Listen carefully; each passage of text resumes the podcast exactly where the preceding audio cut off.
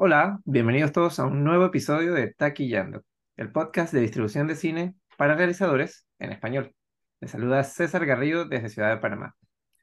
Como siempre, es un gusto poder llegar a ustedes con contenido de utilidad para sus proyectos. Y en medio de tanta efusividad entre las protestas de los gremios en Hollywood y la celebración de festivales prestigiosos, como lo fueron Venecia y Toronto, y ahora mismo San Sebastián, regresamos con una nueva entrega para presentarles un perfil de industria que me pareció muy interesante. Los cambios debido a la digitalización y la pandemia han hecho que muchas empresas se ajustaran a las necesidades de una industria tan cambiante como la nuestra, algunos ampliando su rango de operaciones y otros incluso participando en proyectos desde etapas más tempranas. Este es el caso de Emotion, una empresa distribuidora y productora con sedes en Colombia y España. Y para eso, hoy nos acompaña Lina Pérez, Lina es productora ejecutiva de Motion y tuve la oportunidad de conocerla durante el SAPCINE, del Festival de Cine de Colombia.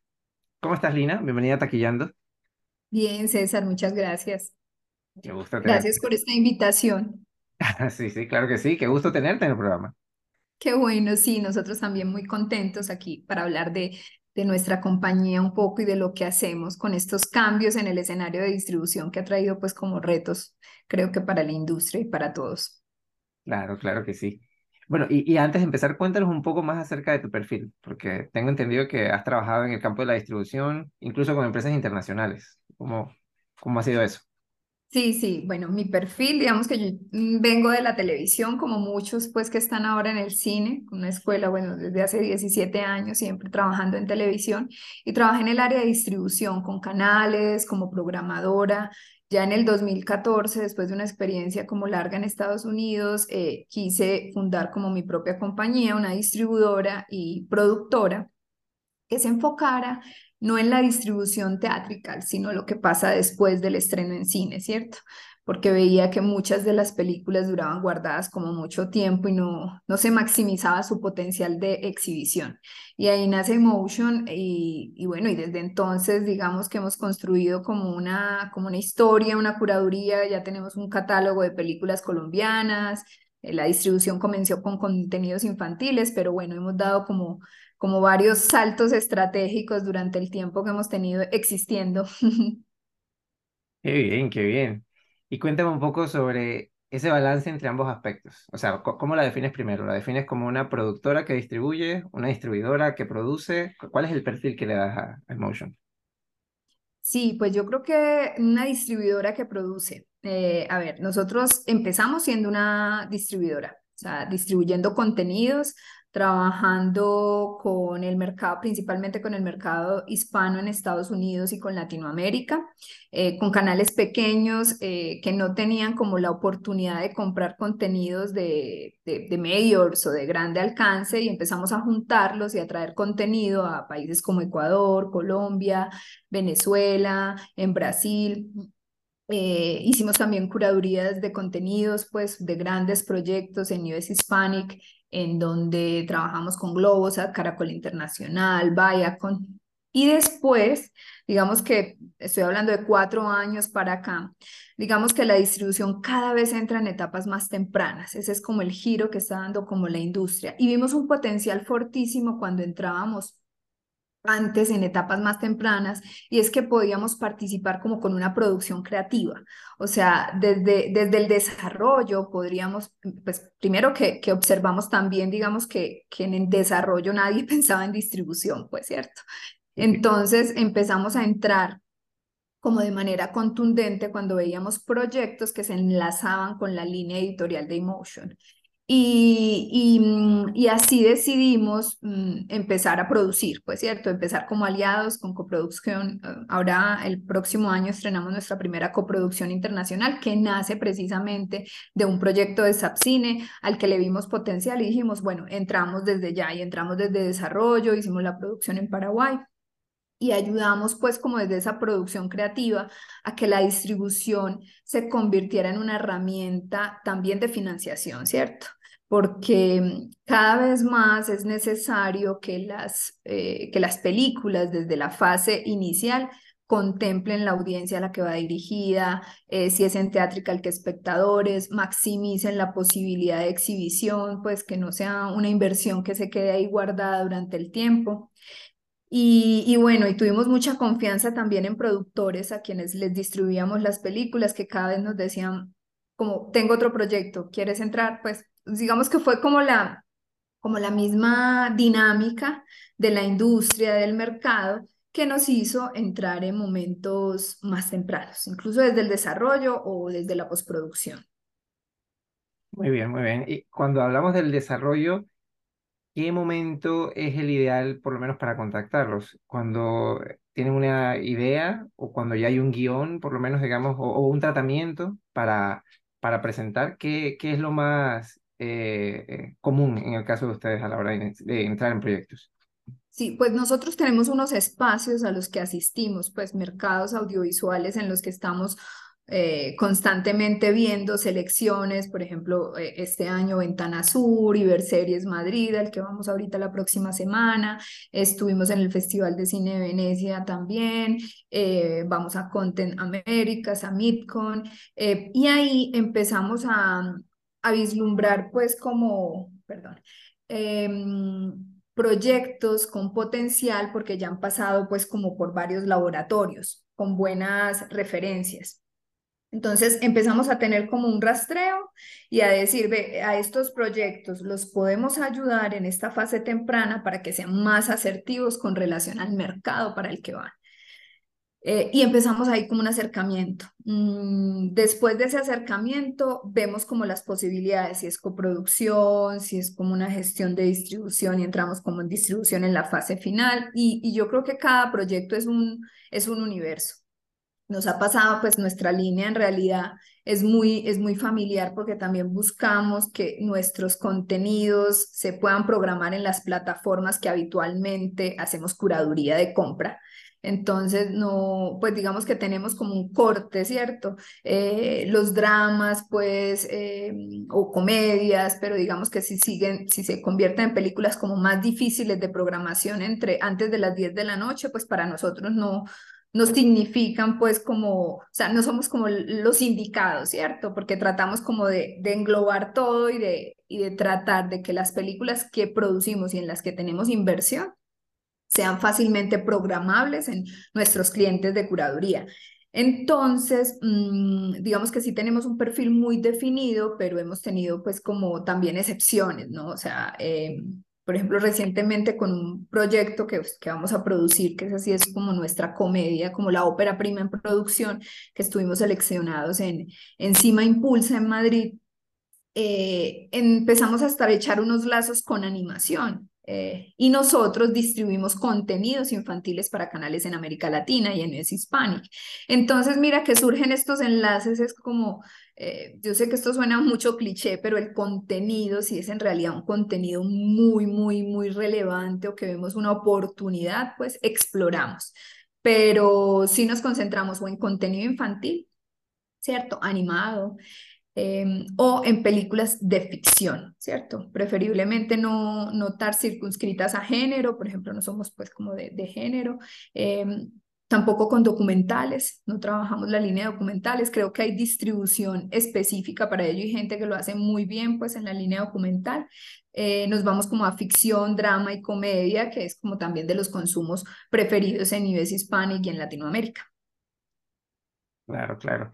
Y desde el punto de vista de distribución, ¿se manejan con, con un catálogo? O sea, hablando para ampliar un poquito más de cuántas películas manejan al año, ¿no? Si, si es por catálogo, ¿cuántas películas se manejan?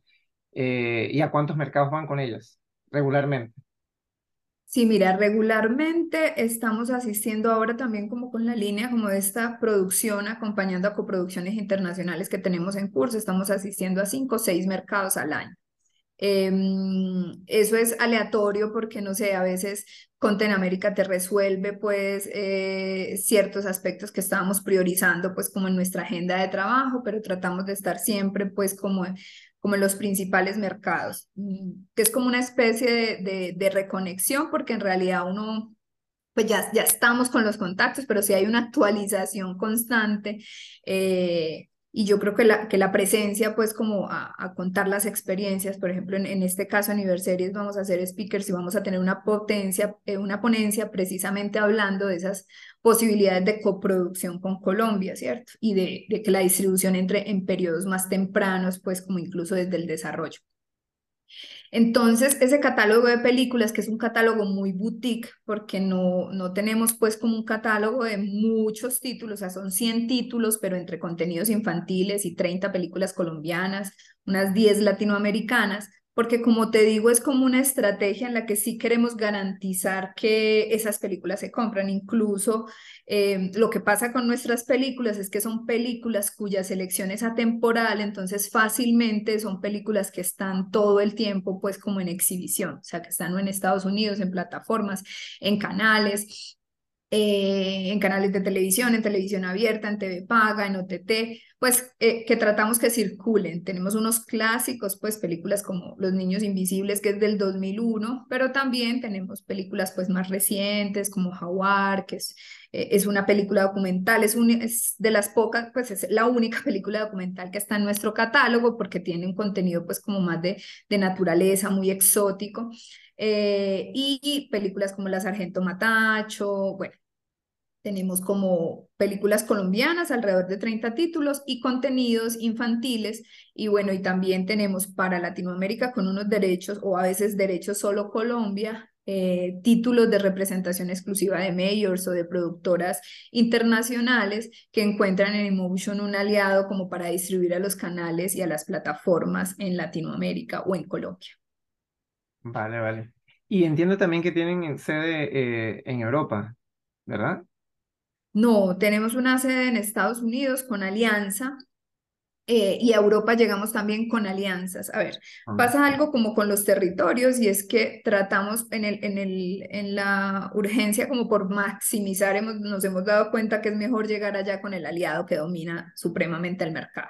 Entonces, US Hispanic y Latinoamérica, pues sí es como algo, mm, digamos que natural y orgánico, como lo cubrimos, pero ya llegamos a Países Bajos o a Europa a través de alianzas, ¿cierto? Alianzas con otras distribuidoras o con otras productoras que pueden hacer distribución y producción. ¿Y sientes que el contenido de Latinoamérica se está moviendo bien en Europa? Sí, pero, pero yo creo que, que, Latinoamérica es un mercado también lo suficientemente grande para moverse. En Europa siempre, pero con, depende, o sea, cada país tiene sus preferencias. Eh, creo que, que, que, igual ya hay mucha más oferta, o sea, ya hay una competencia más alta, porque, no sé, pues al menos en Colombia pues estrenaron 47 películas del año pasado. Eh, yo sé que hay, en realidad el promedio de, de, consumo, por ejemplo, en América Latina es casi de 260 mil películas al año, pero eh, cada vez hay más. Cada vez hay más y siento que en estos últimos años por el COVID, hay muchas películas que en ese gap, pues como de tres años, quedaron como represadas, o sea, como que no vivieron el círculo de distribución que debían y tenemos una oferta ahorita de mucho contenido, mucho contenido de años recientes, incluso plataformas. Eh, OTT, Pay TV está pidiendo ya años de producción 2015 para acá pero teniendo en cuenta que del 2018 al 2021, casi 2022, hay muchos estrenos que fue como, bueno, no, no, retrasemos el proceso de postproducción para que, se, para que salga pues después de la pandemia. Entonces, sí hay como una coyuntura, que yo creo que, que son coyunturas particulares de la industria y que todo el mundo está em, hablando de ellas, incluso tú cuando iniciabas el podcast hablabas de la coyuntura de, del de las huelgas de los guionistas, o sea, son como, como eh, impactos que, que, van cambiando cómo funciona eh, la industria en un momento determinado, ¿cierto? Y hay que estar ahí, yo creo que esta es una industria de constantes aprendizajes, pues que uno hoy puede ser una cosa, mañana otra, obviamente siempre pues como con una coherencia en en el ejercicio, pero también identificando que hay nuevos retos. O sea, cuando nosotros vimos que, que, sumar películas al catálogo en un momento ya, pues como en los festivales, em, no era como... O sea, no era como tan estratégico, sino que había que entrar mucho antes, acompañarlos y así reorientar, pero también participar como con una producción creativa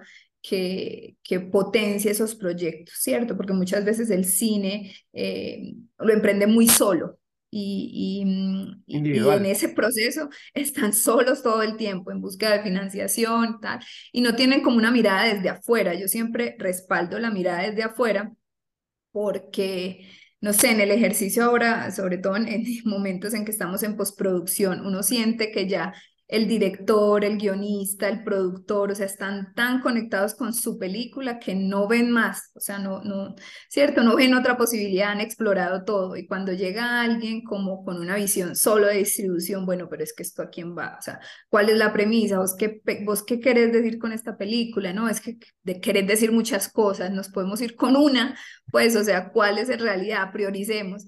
Entonces ha sido un ejercicio muy, muy interesante porque hemos tenido muy buena retroalimentación. O sea, todos como que, además porque el mundo de la distribución es como muy desconocido, aunque yo creo que cada vez más los productores saben que tienen que estar ahí, tienen que estar ahí, que tienen que saber y, y que tienen que pensar en la distribución desde la fase uno cuando están escribiendo su guion. Sí, sí, yo creo que ya cada vez más están están conscientes de, de, la existencia de ese proceso posterior al hacer la película, ¿no? Y, y, bueno, falta un poquito más de, entrada, digamos, a, a, nivel de acción, pero, pero sí que está habiendo un poco de concienciación en ese, en ese aspecto. Sí. Y, un, un, aspecto que me parece muy interesante de Motion es que ustedes se especializan en, distribu en distribución en ventanas non-theatrical, que pues no tantas empresas hacen eso. ¿Tienes alguna experiencia sí. con, con, con, alguna película en particular que, que consideres un caso de éxito? Sí, mira, nosotros no, no hacemos teátrica. Eh, eso fue como, como, como surgió, pues como la apuesta inicial porque considerábamos que el ejercicio de hacer curaduría para plataformas y para canales en en Hispanic nos permitía hacer como ese ciclo completo. O sea, en la curaduría, ¿qué necesitan? Y en ese qué necesitan, entonces armar un catálogo ajustado, pues como esos clientes que teníamos potenciales. Yo creo que para nosotros muchas veces los casos de éxito son películas que tenían acuerdos de distribución con una empresa distribuidora muy grande en Theatrical y que duraron cinco años quietos sin ninguna compra. Y muchas veces tomamos el riesgo y cinco años después las tomamos y son películas que hoy en día se programan año a año en plataformas latinoamericanas, en canales, en OTT, en TV Paga, ¿cierto? Por ejemplo, La Sargento Matacho, que es un, que es un drama histórico. Eh, y, mm, y, tenemos también pues como mucho, pues todos nuestros contenidos habitualmente están, en, están programados. Pues en este momento hay algunos en Retina Latina que ya pasaron pues, por todas las plataformas en Estados Unidos. Negociamos licencias no exclusivas para que también estén como en muchos espacios al tiempo. Yo creo que cada uno de nuestros proyectos y de las películas de nuestro catálogo eh, tiene primero una conversación con el productor. ¿Qué necesitas? Pues porque muchas veces hay productores que llegan como con deudas de producción, entonces tienen una priorización pues diferente, aunque sabemos que la distribución no implica un retorno a la producción y eso es algo que, que los productores deben estar pues como para manejar pues y controlar un poco las expectativas pues aunque todos quisieran una primera ventana, pues eh, que les financie el 40% de la producción, pero eso cada vez es más, es más difícil, pues, ¿cierto? Eh, y hay una competencia muy grande para ello, entonces conversamos frente a eso, pero muchos también eh, empiezan a hablar, es, bueno, esta es una película en la que metimos un millón de dólares, dos millones, como nos pasó con el caso con una paraguaya. de suspenso y queremos que se vea, o sea, queremos empezar a, a a proyectarla, pues a exhibirla y que, y que se vea en, y tengamos una retroalimentación. Entonces es una película que ha estado pues como disponible en muchas plataformas, en SVOD, en VOD. Em, yo creo que, que cada vez cuando pensamos casos de éxito es, es más individual frente al alcance. Entonces, eh, tenemos una peli que, es, que incluso, que es el clásico que te digo del 2001, que incluso fue remasterizada porque sigue estando todos los años pues como programada en estas plataformas. Eh, entonces es como lograr el máximo aliento de las películas, la vigencia y establecer una ruta como muy específica para cada uno de ellos en OTT, en, en Pay TV, en, pues como en, en los, en, en, el tipo de ventanas y, y en los territorios. Vale, vale. Y Lina, después de tantos años trabajando en la industria, ¿podrías compartirnos tus impresiones sobre cómo ves el cine latinoamericano hoy en día? O sea, ¿cuál dirías que es su principal ventaja y cuál crees que es su mayor reto? Bueno, yo creo que su principal ventaja es que cada vez se cualifica mucho más, pues como que, técnicamente está a un nivel de cualificación pues como muy, muy alto. Yo creo que Em, que cada vez también se hacen presupuestos, eh, se hacen películas con presupuestos más altos, eh, películas más densas. Creo que, que, sigue estando esa necesidad de pensar en el mercado latinoamericano, o sea, de pensar en el mercado, o sea, en la industria, en lo que consume la mayoría de la gente. Mm, eso no quiere decir que puede haber apuestas totalmente independientes y transgresoras de ese mercado, pero em, que no puede ser como una romantización también de darle la espalda a lo que la gente está consumiendo, pues que se pueden hacer buenas mezclas interesantes, ¿cierto? O sea, no sé, la película 1985 recientemente de Argentina, yo creo que es una película que tiene una fuerza... Em, digamos que, que, cinematográficamente y estéticamente es una creación bellísima, pues cierto, pero que además eh, es una historia bien construida em, y que engancha, pues que conecta pues como con la gente, ya sea por un hecho histórico, tal. Em, hay mucho reconocimiento del cine latinoamericano, creo. Em, y, y también por, por países. Entonces es, es chévere ver cómo esa diferenciación también por países. Creo que los incentivos que hay en Latinoamérica lo han hecho un socio estratégico para, pues para España principalmente, para Italia con el acuerdo iberoamericano.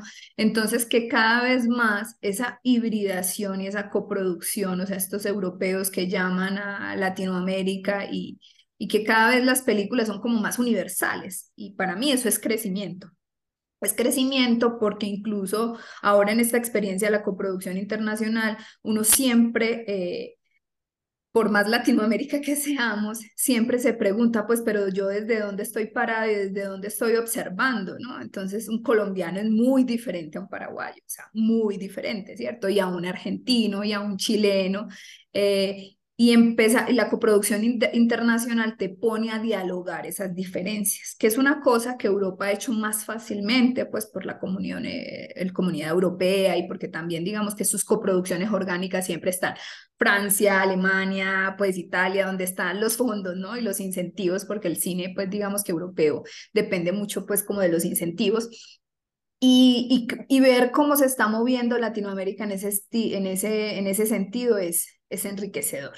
Eh, creo que, mm, que cada vez más eh, hay una preocupación pues como por ese mercado y también cada vez más se afianzan como propuestas totalmente transgresoras y me parece bellísimo. Pues son complementarias independientemente de que no dialoguen entre ellas muchas veces, pues yo creo que todo eso tiene que estar pues como en el mercado y en la industria, ¿cierto? Las películas que les va muy bien en festivales y, y películas que, que, en taquilla también les va, les va muy bien. Pues lo ideal es como um, lograr pues como un punto intermedio, ¿no? La gente muchas veces le, le, da, le tiene pereza a los grises, pero los grises pueden ser una oportunidad interesante pues como para encontrar algo, algo muy, pues como, como... Eh, como llamativo, pues, para, para los dos mundos, pues, ¿cierto? Que, hay productores que odian, pues, esta separación, eh, pero yo creo que sí, que sí hay una, que, que sí ves tú como dos tipos de producciones muchas veces frente al cine latinoamericano. Nosotros, por ejemplo, nos vamos con con ese cine más, pues más abierto, más abierto a salas, o que, pues que tengan mejor estreno en salas y que también, digamos, sean eh, para una audiencia mayoritaria, pues como que no, no, no sean como de nicho, de género. Sí, que sean un poco más masivos también. Sí, sí, sí, lo que pasa es que la masimi o sea, nosotros, por ejemplo, sabemos que el mercado latinoamericano es outside of the mainstream, o sea, no, no peleamos con eso, pues porque en realidad sabemos que hay un mercado para ello. Pero hay, hay cosas de cosas, o sea, hay, hay nichos pues muy, muy eh, difíciles pues como de encontrar, ¿cierto? O sea, si, si tu película no es ultra top con un casting específico para eso, no te puedes permitir ciertas licencias creativas, pues, a menos que vayas efectivamente para un festival y bueno, y después sí, ciertos festivales te maximizan audiencias, pero no necesariamente eh, el reconocimiento en festivales implica que el contenido sea masivo, ¿sabes? Entonces esos son los retos eh, porque muchas veces las distribuidoras que efectivamente nosotros vamos a los festivales a ver eh, eh, qué hay, qué es premiado y ese es un, buen factor pues como para tener en la ecuación cuando uno elige un contenido para incluir en el catálogo, pero, pues, pero muchas veces hay que, hay que pensar también el, el espacio donde esa película puede tener la audiencia esperada. Totalmente de acuerdo. Excelente, Lina. Eh, de verdad que tu, tu recorrido me parece súper interesante dentro de la industria por, por los dos perfiles que manejas y porque das esa perspectiva que es súper amplia y a la vez muy actual. Eso, eso me parece que es muy valioso para, para todos los realizadores, ya sea emergentes como, como más experimentados. Así que muchas gracias por, por compartir eso con nosotros. Gracias. Y bueno, ya para cerrar, eh, vamos con nuestro segmento ¿Por qué nadie me dijo? Como es costumbre, le pedimos a, nuestro invitado recomendaciones para, para navegar en la industria ¿no? y, y, estar preparados para, para todo lo que puede venir. Entonces, en este caso, Lina, ¿podrías compartirnos tres cualidades que Motion valora o que considera al momento de elegir un proyecto en el que se quiere involucrar? Listo. Una, la rigurosidad. O sea, que, que sea un trabajo que sea riguroso desde el desarrollo hasta la postproducción, que haya contratos de todo y sea riguroso frente al tema de derechos. Eh, otro, eh, que tengan esa capacidad de escucha, o sea, reconocer la especialidad. Y eso para nosotros es fundamental. O sea, cada quien es bueno en lo suyo, nos complementamos con información, pero eh, el que sabe, sabe, ¿cierto? Y un tercero, diría yo, como la, la, la generosidad del conocimiento. O sea, nosotros creemos que, que constantemente en esta industria, así como hay que estar todo el tiempo informándose, compartir la experiencia hace que cada vez más se profesionalice el sector. Esos son como nuestras tres. Eh, porque Nami me lo dijo, pues que creo que pueden servir y funcionar a la hora de este proceso creativo. Perfecto, perfecto. Lina, qué buena conversa. De verdad que, gracias por tu tiempo. Nosotros acá valoramos mucho este espacio que nos dedicaste y por supuesto, ya sabes que esta es tu casa para cuando quieras compartir más sobre los próximos proyectos de Motion, que van a tener muchos. Estén pendientes porque Motion se está moviendo en muchos lugares. Así que ahora te cedo el espacio para que compartas con, con nuestros oyentes dónde pueden contactarlos y así ver alguna oportunidad para colaborar con ustedes. Sí, sí, qué bueno. Eh, bueno, no, nuestra página, emotion.com.co, también ahí están pues como nuestros datos de contacto en los mercados, eh, en el Instagram, Emotion Content, ahí estamos publicando constantemente a qué mercados vamos y habilitamos como espacios de reuniones para quienes se quieran cruzar con nosotros. Mm, y sí, bueno, muchos proyectos como en mente. Eh, me encanta este espacio, este espacio de taquillando, porque efectivamente es la experiencia la que, la que construye como más información. Este es un sector en el que uno no encuentra libros y, bio, y bibliografía, sino conferencias, keynotes, eh, experiencias, ¿cierto? Compartir. Yo creo que es como la base de, de estar todos sabiendo que funciona y que no en una industria como en constante cambio. Entonces, nada, les hablaremos después de nuestros estrenos y tendremos otro espacio seguramente para, para vernos. Claro que sí, claro que sí. Y bueno, así finalizamos un episodio más. De nuestra parte les mandamos un saludo y agradecemos a todas las personas que nos escucharon. Ojalá hayan disfrutado esta conversación tan amena y tan amable como nosotros.